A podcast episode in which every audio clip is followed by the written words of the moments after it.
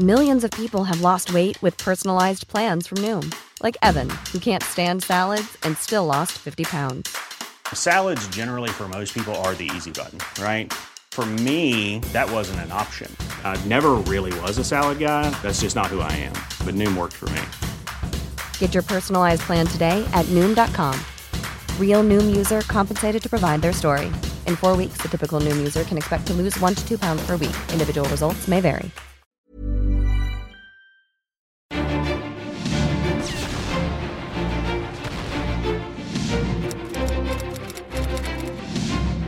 Cuerpo que se afianza en un suspiro, la puerta que se abre. Clio Podcast. El poeta es un ciudadano común y corriente que con cierta frecuencia utiliza un arma secreta que puede disparar tremendos poemas de amor, de exaltación de nuestro orgulloso pasado o del espantoso presente en un mundo enloquecido. Así definió su oficio Efraín Huerta, poeta y periodista, quien practicó una escritura llena de humor, espontaneidad y erotismo. Autor de Los Poemínimos, una serie de máximas cómicas, antipoéticas que han sido adoptadas por el habla popular, y de decenas de poemas y artículos periodísticos que dan cuenta de su compromiso social, literario y político con un país en constante crisis y transformación. El que escribe al último, escribe mejor. Yo apenas empiezo. David Huerta explica. Mi padre se llamaba Efraín Huerta Romo. Hay que decir que se llamaba realmente Efrén y que en algún momento de su vida incluso lo convirtió en algo formal, lo, lo oficializó, cambió su nombre por el de Efraín. Pero era Efrén Huerta Romo. Efrén Huerta Romo nació en Silao, Guanajuato, el 18 de junio de 1914. Sus padres fueron Sara Romo y José Mercedes Huerta. Pasó su infancia y adolescencia viviendo entre León e Irapuato, y desde muy joven tuvo que ayudar a su familia haciendo todo tipo de labores, desde vender periódicos, repicar las campanas de una iglesia cercana, convertirse en aprendiz de imprenta, hasta redactar publicidad. Comenta David Huerta. El Efraín Huerta que yo no conocí, porque no había yo nacido, era un, Efra, era un Efraín Huerta muy sobrio, muy discreto y callado. Y lo, lo que dice mejor cómo era este, esta persona es el apodo que le daban en la preparatoria nacional. Le decían el flaco Neuras. Es decir, no era un hombre de sonrisa fácil, ni mucho menos de carcajada. ¿sí? En cambio, el Efraín Huerta Maduro es un hombre muy dicharachero, alburero, eh, que cultiva con cierta malicia la poesía callejera, que no es fácil. Y, lo hace con mucho acierto. Cuando tenía 15 años, durante una visita vacacional a casa de su padre en Irapuato, se une al Gran Partido Socialista del Centro de Querétaro, un grupo con el que también fundó el semanario La Lucha. Fue ahí donde publicó su primer poema, El Bajío, y algunas incursiones periodísticas que prefigurarían su intensa actividad política posterior. Ataqué al ladronzuelo presidente municipal en varias columnas satíricas, contaría más tarde. Así lo recuerda Andrea Huerta. Tenía, tengo el recuerdo de que me, alguna vez me dijeron, tu papá es comunista, siendo yo de una niña de 5 o 6 años. ¿no? Entonces me, me, asusté muchísimo. y fui a comprar unas estampas de la Virgen de Guadalupe y se las pegué en la cabecera de su cama, porque me dijeron que como era comunista se iba a ir al al infierno directito, donde no dudo que esté, pero por otras, por otras causas, digamos. Para 1930, Efraín Huerta y su familia ya vivían en el Distrito Federal, primero en una vecindad en Paraguay número 32 y después a unos pasos de Tepito. Aunque su primera intención fue estudiar Bellas Artes en la Academia de San Carlos, porque le encantaba dibujar, terminó por inscribirse en 1931 en la Preparatoria Nacional de San Ildefonso. Ahí tuvo como profesores a Julio Torri y a Agustín Loera y Chávez. También empezó a leer por su cuenta diversos textos marxistas. Poco después, editó junto con dos compañeros, Rafael Solana y Alberto Quintero Álvarez, la revista Taller Poético en la Facultad de Leyes. Aparecieron solamente cuatro números, pero esa experiencia editorial fundó su carrera poética. Otro alumno de la Preparatoria Nacional, Octavio Paz, se incorporó al proyecto de forma tardía. Compartía con Efraín pasiones poéticas e ideologías que dieron pie a una amistad genuina. Y a pesar de que muy pronto sus posturas políticas dejaron de coincidir, esa distancia no logró enemistarlos. Comparte Andrea Huerta. La primera leyenda familiar es que Octavio Paz fue testigo de la boda de mis padres.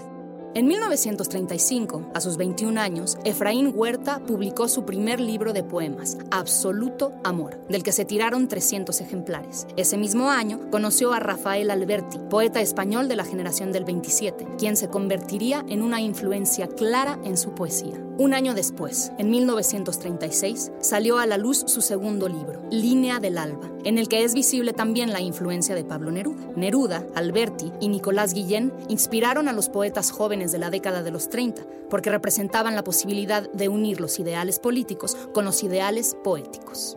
Dice Efraín, al mismo tiempo que mis predilecciones literarias definí mi posición política. Esto último gracias, sobre todo, a algunos de mis mejores amigos, José Revueltas, José Alvarado, Enrique Ramírez y Ramírez, Rodolfo Dorantes. Comentan David Huerta, Eugenia Huerta y Carlos Ulises Mata.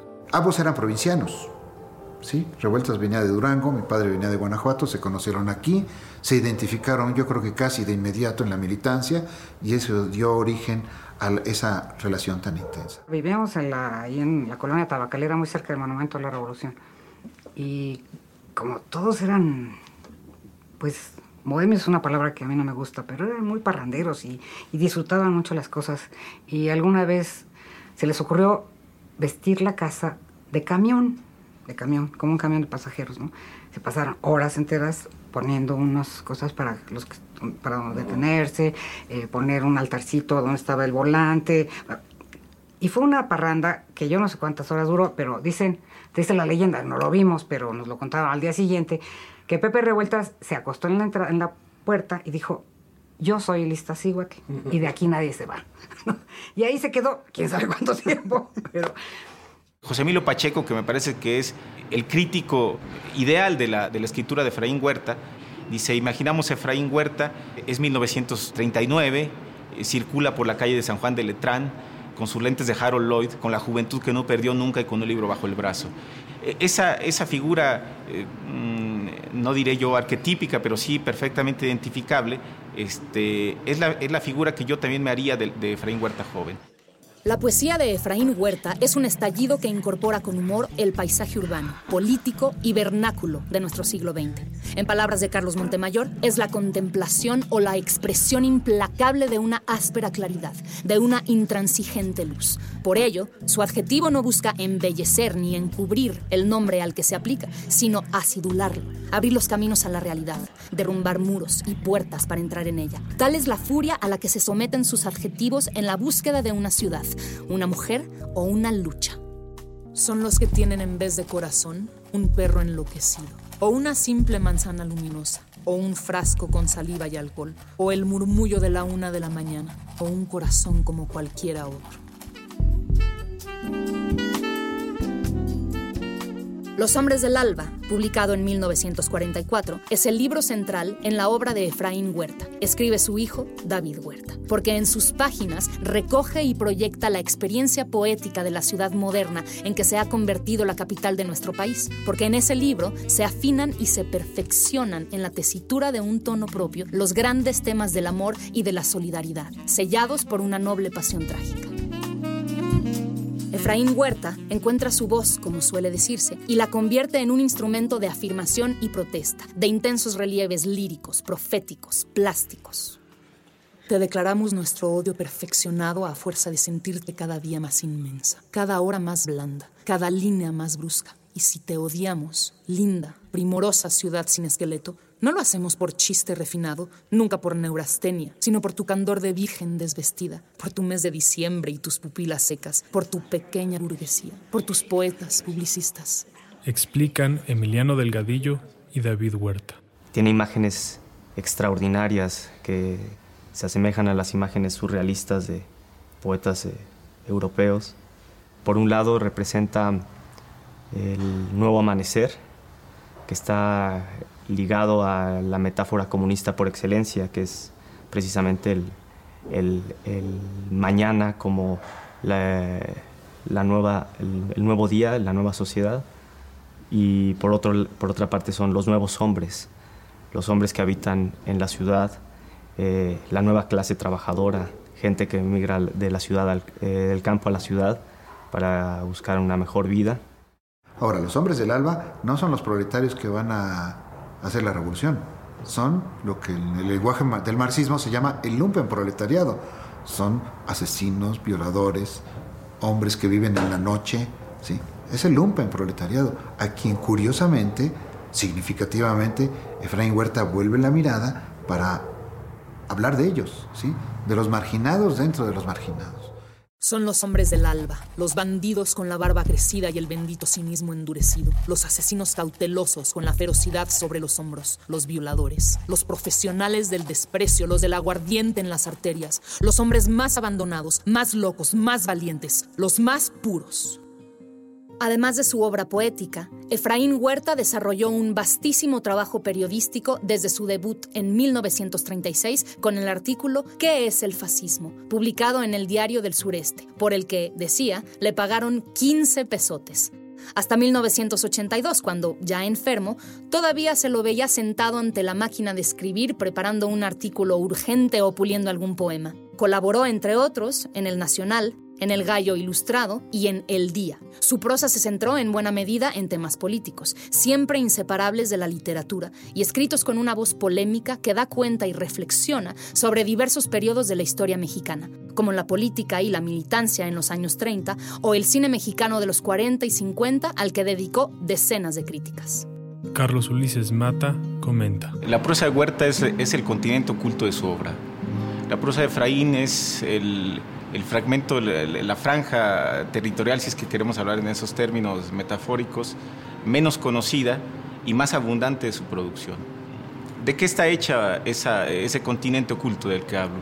Fundamentalmente es un trabajo que, estuvo destinado a, publicarse en publicaciones periódicas, eh, en la prensa diaria, en revistas, en toda su escritura hay especialmente un combate por el amor, un combate áspero, doloroso, de una riqueza contradictoria que desemboca a veces en el escarnio, en el desastre o en la ternura, escribió Carlos Montemayor. Es un combate del ser humano en su amplia gama de miserias, rencores, odio, ternura. De los reflejos de ese diamante primordial, el universo poético de Efraín Huerta podría entenderse bajo estos puntos cardinales. Amor, política, ciudad y asolamiento. Bueno, pues, pues un buen día total. Me cansé de masticar los martillos y beber las hoces. A sus 21 años, siendo presidente de México Lázaro Cárdenas, Efraín Huerta ingresó en la Federación de Estudiantes Revolucionarios y poco después a la Juventud Socialista Unificada de México. También fue miembro del Partido Comunista Mexicano y de la Liga de Escritores y Artistas Revolucionarios. El poeta veía en la escritura, tanto en la poética como en la periodística, una forma de militancia y activismo. Raquel Huerta comenta. Fue militante comunista, lo expulsaron del Partido Comunista a la célula de periodistas por ser muy contestatarios, ¿no? Pues estaba revueltas, estaba Enrique Ramírez y Ramírez, era gente muy, muy inquieta políticamente y no, no se iban a ceñir a, una, a un reglamento, entonces los los corrieron inmediatamente, ¿no? La época de los 30, también conocida como la década roja, que coincide con el cardenismo en México, polarizó las posturas políticas de los intelectuales del momento. José Emilio Pacheco decía que, en el sentido más literal y descarnado, los tres escritores nuestros nacidos en 1914, Paz, Huerta y Revueltas, son los hijos de la Revolución Mexicana y de la Primera Guerra Mundial.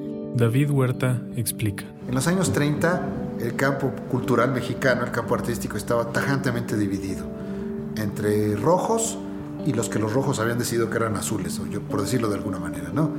Rojos quiere decir los poetas, eh, los artistas y los pintores y los cineastas y los fotógrafos que estaban en relación intensa con el pueblo, orgánica, ¿no? que acompañaban en su sufrimiento a las más explotadas, y los artistas exquisitos que, no se, que se habían desentendido en su torre de marfil de todo aquello. Es una división maniquea y brutal. La escritura de Huerta, como la de muchos otros en aquella época, era indisociable de la revolución y de la utopía de un mundo mejor que en la Unión Soviética veía una representación posible. Un hombre solitario, escrito en 1966 para recordar la muerte de Stalin, es uno de sus poemas más polémicos debido a que en aquel año los crímenes de Estado del estalinismo ya habían salido a la luz. Más que una oda, como lo han leído algunos, es la reflexión de un hombre sin nombre, vestido de gris y con la sonrisa seca, que hace algo insólito. Deposita un ramo de flores en la tumba de Stalin, pero lo hace porque se da cuenta de que se necesita a más de un hombre para cambiar el mundo y porque el pasado es algo que todos cargamos a cuestas. El propio Huerta decía a menudo en tono irónico que militaba en su partido de un solo hombre. Comenta David Huerta. Eh, juzgar su, su vida, su política, su poesía, efectivamente con una mirada retrospectiva puede ser un poco cruel y falto de indulgencia. Eh, cometió errores brutales en, términos filosóficos, ideológicos y políticos, pero no era una mala persona. Eh, tengo la impresión de que los estalinistas que, que traté en mi infancia y en mi adolescencia, eran gente espléndida, eran gente eh, muy brillante, eh, engañada, eh, desorientada, que había caído en un error abismal, y algunos de ellos tuvieron tiempo de corregirlo, de revisar su propia conducta, sus propias ideas, sus propias actitudes ante la historia, ante la sociedad, en la política y no estoy muy seguro, quiero creer que sí, que mi padre eh, murió eh, habiendo corregido inter, internamente, habiendo revisado esas, esas actitudes. Octavio Paz se lo pregunta en, un, una nota necrológica que escribió sobre Efraín. Dice, ¿habrá muerto? Se lo pregunta así, ¿habrá muerto sosteniendo las ideas que sostuvo durante tantos años? que tiene que ver con, con el totalitarismo soviético. No lo sabemos. Depende de lo que queramos creer.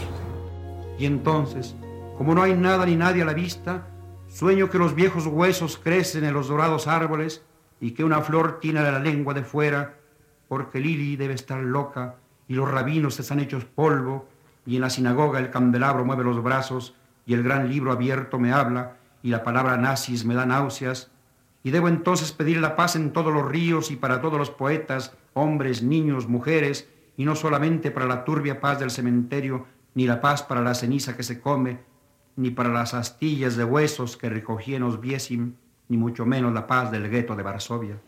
En 1968, un momento decisivo en la historia de México, el gobierno de Díaz Ordaz reprimió a cientos de estudiantes en la Plaza de las Tres Culturas en Tlatelolco. A pesar de su postura política siempre combativa y mordaz, Efraín Huerta se mantuvo reservado y decidió no dar declaraciones, sin que se sepa por qué. David Huerta opina. En 1968 ocurre el movimiento estudiantil, ante el cual mi padre fue muy discreto por una razón muy poderosa. ¿sí?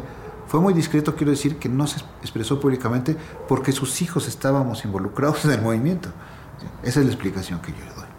Tengo 40 años viendo y padeciendo lo que ocurre aquí y allá. Y no he claudicado. Soy el mismo de los años 36 y 37, cuando España, cuando el cardenismo, el mismo de la Segunda Guerra Mundial. Y hay un solo hilo, el amor, al que soy fiel, como fiel he sido a mi pobreza, a mi independencia y a mi poesía, tan mala y tan sin publicidad, la pobrecita.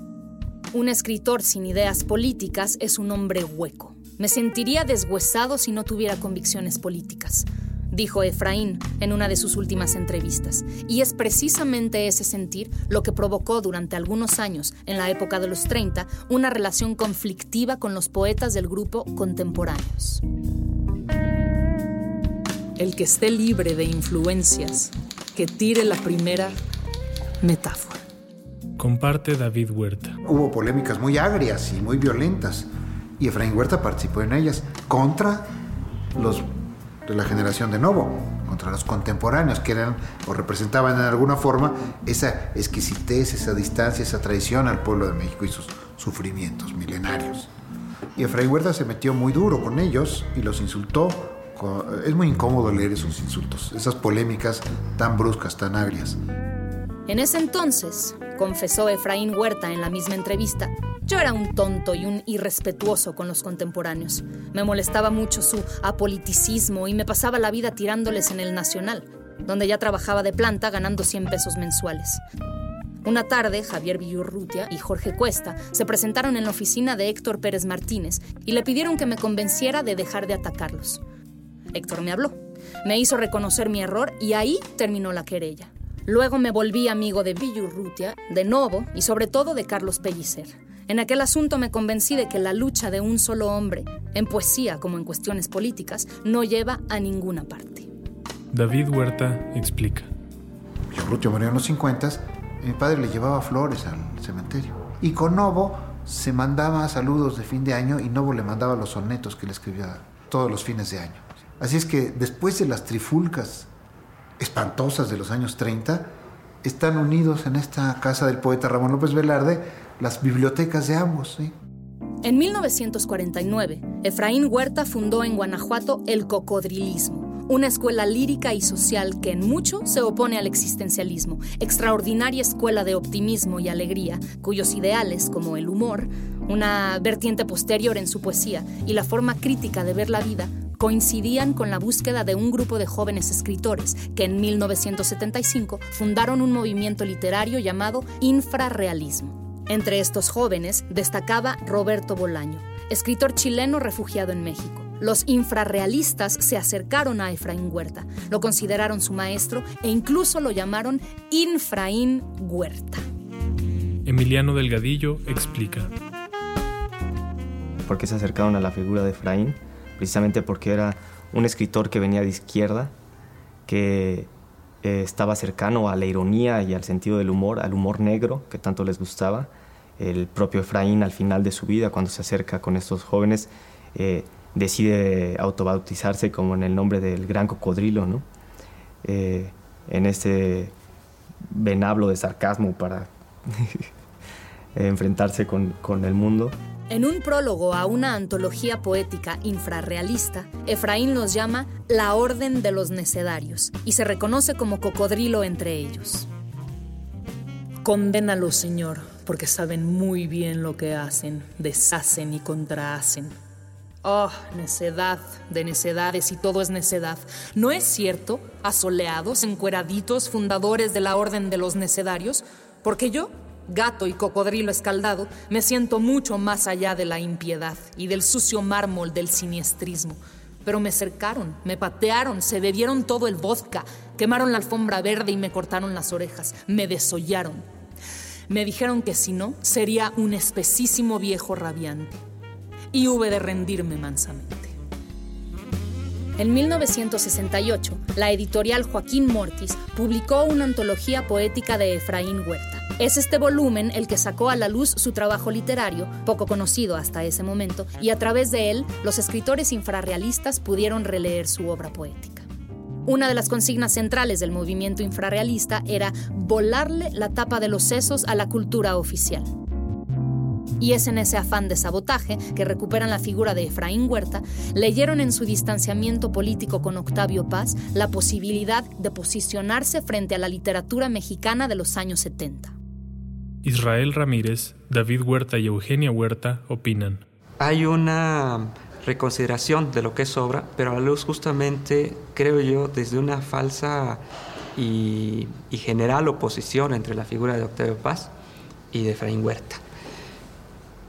Si bien, claro, las poéticas son distintas, no por eso se debe perder de vista que el inferioralismo lo que logra es, es construir un eje cultural de oposición ante una figura que era la de paz y el caso de Efraín Huerta le sirve muy bien como un estandarte. Hay que decirlo con todas sus letras. Este mito fue reforzado por la aparición de una novela de Roberto Bolaño, viejo militante infrarrealista que se llama Los Detectives Salvajes, donde hay claras insinuaciones de que había una enemistad poética que era fruto de las diferencias políticas, cosa que es falsa. Octavio Paz rompió muy pronto con el estalinismo y sin embargo él mismo, Octavio Paz, aclaró, muerto Huerta, que la política los había separado, pero que la poesía siempre los mantuvo unidos, que es algo de lo más hermoso que yo he leído sobre esta relación. Y la prueba de que los mantuvo unidos es que en una lectura pública que, hicieron varios poetas en el Palacio de Minería, estaban ahí, si recuerdo bien, bueno, estaba Eduardo Lizalde, Marco Antonio Montes de Oca, Hugo Gutiérrez Vega, eh, un grupo de muchachos antipasianos, ahora famosos infrarrealistas, quisieron interrumpir la, lectura de Octavio Paz. Y Cuando Octavio empieza a leer, se empiezan chiflidos y abucheos y gritos. Efraín se pone de pie, Efraín ya no hablaba, eh, ya, estaba operado la laringe, eh, se puso de pie, empezó a hacer gestos que, se calmaran, se acercó a Octavio, le dio un gran abrazo. La gente se calmó y Octavio pudo leer. Esa es la reconciliación histórica. Borrador para un testamento, un poema que Efraín Huerta le dedicó a Octavio Paz en 1965. Es el testimonio de ese momento de complejidad social y política en el que fundaron su amistad. Éramos como estrellas iracundas, llenos de libros, manifiestos, amores desolados, desoladamente tristes a la orilla del mundo víctimas victoriosas de un severo y dulce látigo de aura crepuscular. Descubríamos pedernales palabras, dolientes, adormecidos ojos de jade, y llorábamos con alaridos de miedo por lo que vendría después, cuando nuestra piel no fuera nuestra, sino del poema hecho y maltrecho, del papel arrugado y su llama de intensas livideces. Muy joven aún, escribió Octavio Paz, Huerta publicó una serie de poemas en los que, cegados por la literatura, sus amigos no vimos sino unas imágenes sorprendentes, mezcladas a otras que prolongaban el surrealismo hispanoamericano y español. Ciegos y también sordos, pues no oímos la voz que hablaba por boca de Huerta, la otra voz, blasfema, anónima, la voz maravillosa de la transeúnte desconocida, la voz de la calle. La poesía de Huerta explora la voz popular y las aristas de una ciudad compleja. En Declaración de Amor y Declaración de Odio, dos de los poemas más conocidos de Efraín Huerta, dedicados a la Ciudad de México, el poeta da cuenta de los sentimientos contradictorios que produce esta gran urbe en todo aquel que la habita, a través de sus transformaciones sociales y espaciales. Mi gran Ciudad de México, el fondo de tu sexo es un criadero de claras fortalezas. Tu invierno es un engaño de alfileres y leche tus calles cauces duros para pies varoniles, tus templos viejos frutos, alimento de ancianas, tus horas como gritos de monstruos invisibles. Tus rincones con llanto son las marcas de odio y de saliva carcomiendo tu pecho de dulzura. Carlos Ulises Mata y David Huerta comentan. Efraín Huerta eh, no solamente habita la ciudad, sino que la funda al recogerla, al describirla, al, erigirse en una suerte de, testigo privilegiado de su, eh, de su, desarrollo. Efraín crece con la ciudad, Efraín descubre la, monstruosidad todavía no, no consumada de, lo que es esta ciudad, pero, pero va elaborando un registro atento de, ese, de esa expansividad y de esa, de esa complejización. Y, y, es una tarea testimonial que, a la que no renuncia nunca desconocía la ciudad conforme esta crecía, ¿no? No era la ciudad de 1944, no era la ciudad de 1940, 44, que es la ciudad de los hombres del alba, y era la misma a la vez, es decir, estas cosas contradictorias de los procesos sociales, ¿no? La ciudad cambia, se transforma, ya no la reconozco, pero sigue siendo la misma, se habla español, la gente es católica, los barrios populares siguen siendo, eso sí, muy semejantes. Y esto lo trastornó, ¿sí? Para él fue un acontecimiento tremendo, la construcción del metro.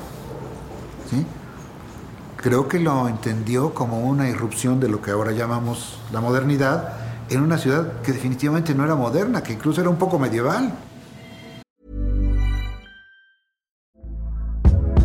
Hey there, it's Michelle Norris. I'm host of a podcast called Your Mama's Kitchen. When I travel, I'm usually looking for a way to find a taste of home when I'm not at home. And one of the things I love to do when I am at home is entertain. And Airbnb allows me to do that. When I was in California recently, I rented a house that had a great kitchen. And when we were sitting around the table, we we're all thinking, we're in someone else's house. Someone could be in all of our homes as well. If you have a home, but you're not always at home, you have an Airbnb. Your home might be worth more than you think. Find out how much at airbnb.com/slash host.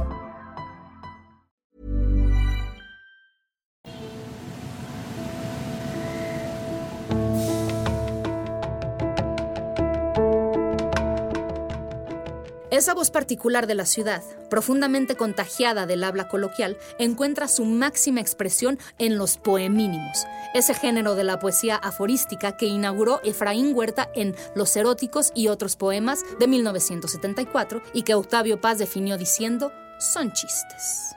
Comparten Raquel Huerta y Emiliano Delgadillo. Me preguntó qué eran, qué me parecían y le dije algo así como que eran chistes, eran cosas para reír y, de ahí la publicó esa anécdota y, es muy famosa, ¿no? Porque parece que se las dio a leer a Octavio Paz y Octavio Paz dijo más o menos lo mismo, casi con las mismas palabras y bueno, pues eso lo hizo, lo hizo como notable. Los poemínimos eh, son una cosa, son una cosa extraordinaria. Eh, son breves eh, chispas poéticas llenas de, ironía, sarcasmo, eh, de muy fácil lectura para todos. Están muy cerca de la, filosofía popular, de los dichos, y siempre con un, un giro pícaro, un giro que te tiene que hacer reír.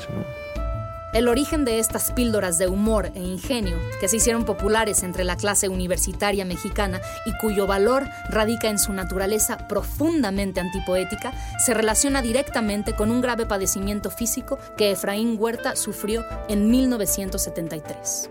David Huerta, Raquel Huerta, Eugenia Huerta y Andrea Huerta recuerdan y comparten. Efraín Huerta tuvo en los años 70 una crisis de salud muy grave y le descubrieron un cáncer en la laringe.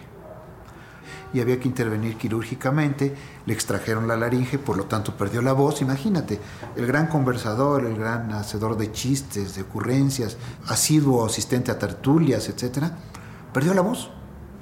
Fue una verdadera tragedia. Él se comunicaba por escrito con nosotros. Siempre tenía, como tuvo toda la vida, pequeñas libretas donde escribía ya no nos podía decir las cosas que necesitaba, no nos podía pedir de viva voz lo que, lo que eh, le hacía falta y lo escribía. Y a veces escribía algo más. Y a veces los chistes que hacía verbalmente los hacía por escrito. Ese es el origen de los poemínimos. Y tal vez de ahí siento yo que nace el poemínimo, como una síntesis de la ironía que ya no podía expresar verbalmente, ¿no? Pero salió y revivió y volvió a escribir y volvió a tener amigos y, volvió, aprendió a hablar y volvió a fumar y se volvió a enamorar y volvió a fumar y volvió a beber. Lo mejor de todo es que ya nadie puede dejarme hablando solo. La muchacha ebria. Este lánguido caer en brazos de una desconocida esta brutal tarea de pisotear mariposas y sombras y cadáveres, este pensarse árbol, botella o chorro de alcohol, huella de pie dormido, navaja verde o negra, este instante durísimo en que una muchacha grita, gesticula y sueña con una virtud que nunca fue la suya.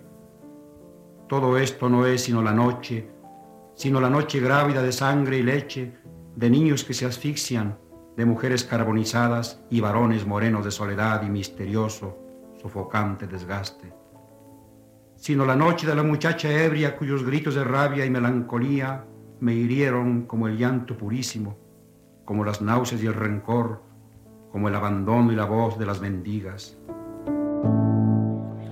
Nació en Silao, 1914, autor de versos de contenido social embustero Larus.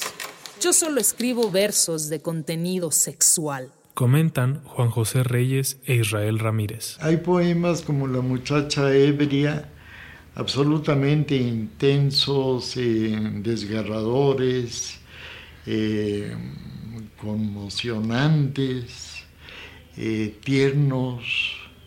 Todo eso es Efraín Huerta, un poeta de la ciudad, un poeta del amor quizá nuestro máximo poeta del amor también. La presencia de la mujer que no está ni retratada en la alcoba, como puede ser a lo mejor la mujer de los, los sonetos amorosos, pero tampoco está idealizada en un contexto de la naturaleza, sino está en un espacio, podríamos decir, plenamente masculino, el espacio de la cantina. Esta mujer que transgrede y esta mujer que es subversiva, pero también eh, en ese sentido dadivosa, generosa, que lo mismo ofrece caricias, que ofrece su sexualidad y su compañía. La exploración amorosa y erótica en los versos de Efraín Huerta se vuelve evidente en 1980, cuando aparece su libro Tranza Poética. Dan cuenta de ello poemas como Amor, Patria Mía y Manifiesto Nalgaísta. Emiliano Delgadillo y David Huerta comentan. Tiene un poema fenomenal, Amor, Patria Mía. Eh, Efraín Huerta lo escribió al final de su vida, donde repasa eh, desde la cama, platicando con, con su amante, repasa la historia del país, ¿no? la, la, independencia, la figura de, de Miguel Hidalgo y, del, y, de Morelos. Efraín Huerta acaba hablando de, hablándole a su amante, después de hacer el amor, después de contarle tantas cosas sobre los héroes, eh, termina el poema describiendo el país en estos términos. La temerosa y vibrante llanura de sombras que es nuestra patria. Que es eh, algo que por desgracia tiene plena vigencia. En el poema Manifiesto Nalgaísta, el erotismo encuentra su máxima expresión. En él, Efraín Huerta consigue mirar hacia la sexualidad con humor y osadía. A través de un estilo poco convencional que juega con rimas, fragmenta palabras y repite sílabas, alude a un estado orgásmico. Ay, amor, ay, amor. Hendidura de mármol, mar y miel, mirífica agua dulce, río brillo de luna en dos partidos, oh, divino antisexo, excítame, delírame, sube y encima exprímeme, oh, divi, divi, divi, libi, libi, libi, libidinosamente, absurdamente. Digo, es un decir, a tu coral inclínase el rosal del agapando recio tallo, precipicio de sangre, marasmo y páramo, oveja y rayo, trigo y relámpago, alma y acantilado, coral rosal, escúrreme de rabia. El erotismo en la poesía de Efraín Huerta no es visible únicamente en sus temáticas, sino en su uso y regocijo con la palabra. Manifiesto nalgaísta consolidó su desenfado hacia la escritura y la poesía. Pero es en el cocodrilismo, aquella escuela que fundara en 1949 y que lo hizo autonombrarse el Gran Cocodrilo, donde se encuentra el origen de estos experimentos literarios. El cocodrilo, claro, no es otro monstruo que el del subconsciente escribió Efraín Huerta en su columna Llamado a las 7 en la revista Cinema Reporter.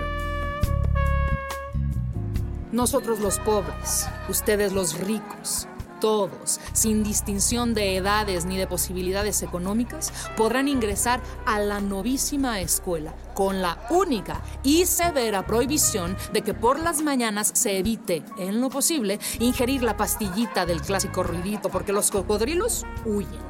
El chiste de todo es vivir a la sombra de los cocodrilos en flor y discutir sobre la base del disparate y llegar al máximo de las contradicciones, porque, como dice el refrán, es de saurios cambiar de opinión. Y darle vida a un sentido específicamente cocodrilesco y crear el adverbio de modo cocodrilescamente y nulificar a Ariel y promover los trofeos cocodrilo para los artistas y técnicos del año. Las honorables autoridades marítimas, celestes y terrestres. No se culpe a nadie de mi vida. Efraín Huerta murió el 3 de febrero de 1982 en la Ciudad de México a los 67 años de edad. Este es un fragmento del epitafio que se escribió a sí mismo.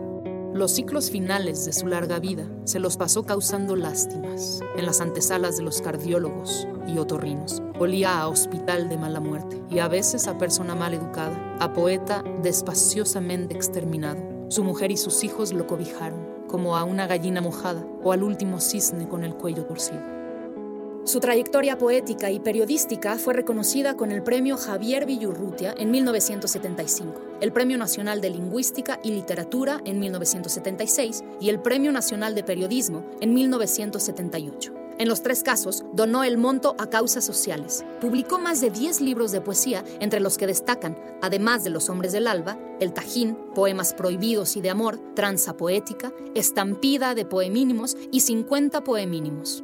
La aparición de su poesía completa en 1988, compilada por Martí Soler en el Fondo de Cultura Económica, ha sido fundamental para reconocer y revisar su obra poética. Así lo recuerda Martí Soler. Conocí a Efraín cuando le publicamos sus poemas prohibidos y de amor en el siglo XXI. Y en, ah, en, principio nos fuimos viendo alguna vez, cenamos juntos alguna vez, este, y evidentemente uh, él me leyó algo, yo le leía todas, sobre todo en el, en el Fígaro, recuerdo perfectamente, incluso alguna vez incursioné en algún poemínimo que le mandé y le pareció muy simpático, pero en fin. En 1982, el gobierno municipal de Tampico, Tamaulipas, instauró el Premio Nacional de Poesía Efraín Huerta. Pero tal vez el mayor de los reconocimientos es que muchos de sus poemínimos son conocidos y utilizados en el habla coloquial como albures o dichos populares. David Huerta comenta. Esa es la mayor gloria paradójica de los poetas, que se vuelvan eh, parte del habla común, del habla popular, de la memoria verbal de la, gente, los poemas. Y esto ha ocurrido con los poemínimos. Hay una película de, de Alfonso Cuarón que le, que le dio su primera gran fama, que es Solo con tu pareja. Es una historia de, de, de parejas con sus capítulos o secciones y cada sección está dividida con un poemínimo. Efraín Huerta, un escritor que sostuvo una conciencia social y literaria clara y comprometida durante toda su vida. Un poeta que se alejó de la tradición para fundar un lenguaje propio, enraizado en el erotismo de la palabra, lleno de humor, alegría, convicción política y desenfado.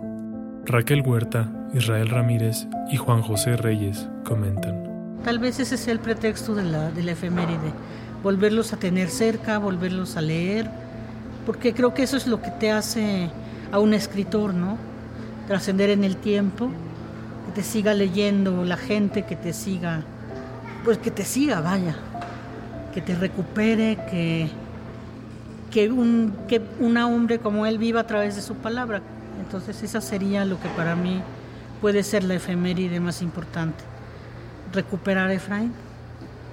En ese sentido se me hace un hombre muy, muy este, consciente de su momento histórico y valiente, dado que en México hay una clausura o una crítica muy severa hacia los autores que, que deciden ¿no? escribir desde la poesía con temáticas sociales. Yo creo que para los jóvenes eh, Huerta al mismo tiempo puede estar alejado, pero al mismo tiempo es un referente.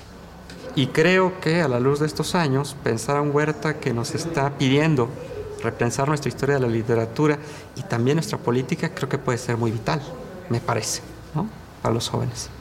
Y más allá de los errores de perspectiva histórica y política en los que pudo incurrir, hay un limpio, mantenido, sostenido compromiso moral en él, eh, una alegría que transmite al, al, al, lector, inclusive en sus momentos angustiosos, eh, una búsqueda de la paz, de la armonía, eh, del juego compartido, un respeto al otro que mantiene siempre. Es un gran, grandísimo poeta. No es a los vivos, sino a mis muertos, a quienes doy mi adiós, mi para siempre, a ellos y por ellos, y por la piedad que profeso, por el amor que me mata, por la poesía como arena, y los versos, los malditos versos que nunca pude terminar, dejo tranquilamente de escribir, de maldecir, de orar, llorar, amar. Andar así es andar a ciegas, andar inmóvil en el aire inmóvil andar pasos de arena, ardiente césped, dar pasos sobre agua, sobre nada, el agua que no existe, la nada de una astilla, dar pasos sobre muertes, sobre un suelo de cráneos calcinados.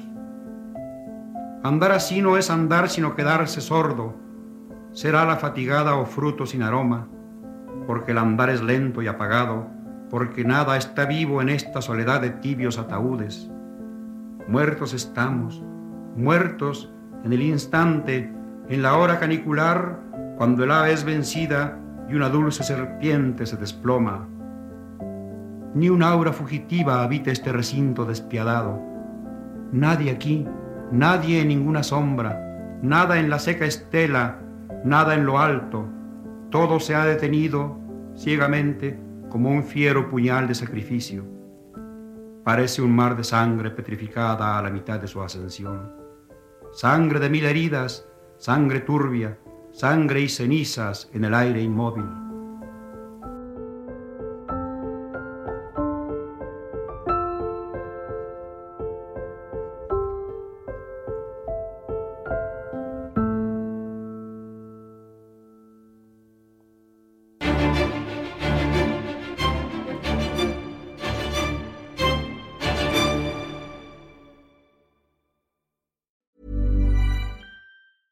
Planning for your next trip? Elevate your travel style with Quince. Quince has all the jet setting essentials you'll want for your next getaway, like European linen, premium luggage options, buttery soft Italian leather bags, and so much more. And is all priced at 50 to 80% less than similar brands. Plus, Quince only works with factories that use safe and ethical manufacturing practices. Pack your bags with high-quality essentials you'll be wearing for vacations to come with Quince. Go to quince.com/pack for free shipping and 365-day returns.